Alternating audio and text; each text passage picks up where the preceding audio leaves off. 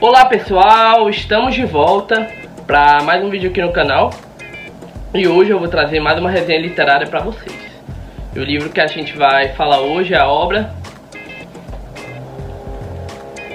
Canção de Niná, da Leila Slimani. Mas antes de conversar um pouquinho sobre o livro, eu queria que vocês se inscrevessem no canal, caso ainda não seja inscrito. Compartilhe o conteúdo na sua timeline do Facebook, do Instagram, papoca nos grupos do WhatsApp para ajudar o canal a crescer e valorizar o conteúdo. Mas falando do livro, a gente tem o Canção de Niná, que é um romance escrito pela jornalista e escritora franco-marroquina Leila Slimani. Ela que viveu até seus 17 anos em Marrocos, nasceu lá e se mudou para Paris, onde ela teve a oportunidade de estudar ciências políticas e estudos midiáticos no Instituto de Estudos Políticos de Paris. E ela também trabalhou em alguns jornais, em algumas revistas e seguiu na carreira literária. E a sua obra de maior notoriedade, a sua obra que ficou mais reconhecida, foi o Canção de Niná pelo Prêmio Goncourt, que ganhou quando foi publicado em 2016, que é o principal prêmio literário da França. E também foi publicado aqui no Brasil e também em diversos países. Aqui no Brasil saiu em 2018 pela editora Planeta do Brasil por meio de seu selo Tuscas Editores. E o livro, ele é um romance do gênero suspense, que ele traz a história de uma família de classe média da França, de um casal que é Paul e Miriam, que tem dois filhos pequenos, Ada e Mila, que depois de muita relutância, a Miriam quer voltar a trabalhar. E ela volta a trabalhar no escritório de advocacia e naturalmente eles têm que contratar uma babá, alguém para ficar com as crianças pequenas deles. E eles abrem um processo seletivo que é bastante rígido, que é bem linha dura.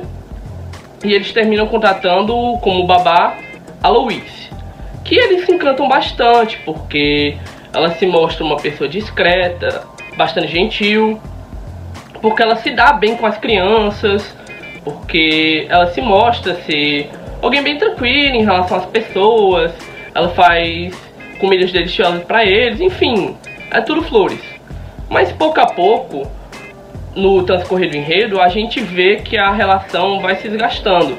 Alguns fatos vão acontecendo e o relacionamento deles com a Luiz vai ficando um tanto tenso, vai ficando um pouco complicado, até que acontece uma grande tragédia.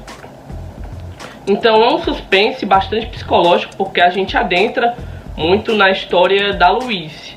A gente mergulha na história dela na divergência entre o que ela vive dentro da casa deles, quando ela cuida do Adam e da Mila, quando ela vive com eles, e dentro da vida particular dela. A gente tem de um lado uma vida que é uma vida de viagens, que é uma vida de luxo, que é uma vida de ter o bom e do melhor, e do outro lado uma vida bastante turbulenta de pobreza, de dificuldades financeiras, de uma relação bastante turbulenta com seu marido, de uma relação também bem complicada com a sua filha, a Stephanie. E nisso, o livro aborda bastante questões interessantes de refletir. Ele aborda coisas como as relações de poder entre quem é patrão e quem é empregado. Ele aborda também questões relacionadas à maternidade. Ele fala também sobre o papel e os desafios da mulher numa sociedade machista, como no caso do livro é da França. E é um livro que, embora ele não seja tão curtinho, ele tem quase 200 páginas, ele é muito rápido. Ele é muito rápido porque ele é escrito numa linguagem bastante clara, ele é escrito numa linguagem acessível e estruturado em capítulos curtos. Então você vai lendo e os fatos acontecem de maneira muito vertiginosa. Você termina um capítulo, você já está perto do outro. E os fatos vão se encadeando de uma maneira que você quer cada vez mais penetrar na mente da Louise, quer entender ela, quer entender o que ela faz, por que ela faz. Então, é um livro que, na minha opinião, é muito bem escrito, porque a Leila Slimani costurou a história da Louise sem julgamentos. Ela traz o pano de fundo da tragédia, ela traz o pano de fundo das atitudes da Louise, mas ela tenta mostrar o porquê dela ter feito aquilo. Ela mostra os desafios dela em relação à família dela, ela mostra o complexo dela em não ter o que os patrões têm. Ela mostra o porquê, ela mostra as razões que levam a Luísa a ser daquele jeito. E é um livro que, além de ser bastante rápido, bastante acessível, ele leva a gente a pensar, porque ele reflete todas as questões relacionadas à maternidade, às relações de poder, a preconceito, a hipocrisia, de uma maneira bastante original. Então, é um romance que se estrutura num suspense bastante psicológico que eu recomendo a todos lerem porque é uma história que não pega muito tempo da gente, porque é rápido, porque é uma trama bem fluida, mas leva a gente a pensar e a refletir sobre bastante coisa importante.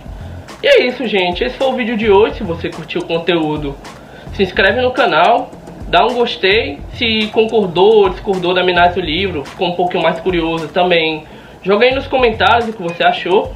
Se tá com vontade de interagir, trocar mais alguma ideia, pode também me contatar nas redes sociais. Eu sempre coloco aqui na descrição do vídeo. E claro, como sempre, eu vou deixar o link para vocês adquirirem o livro aqui na descrição do vídeo. Valeu, pessoal. Tamo junto.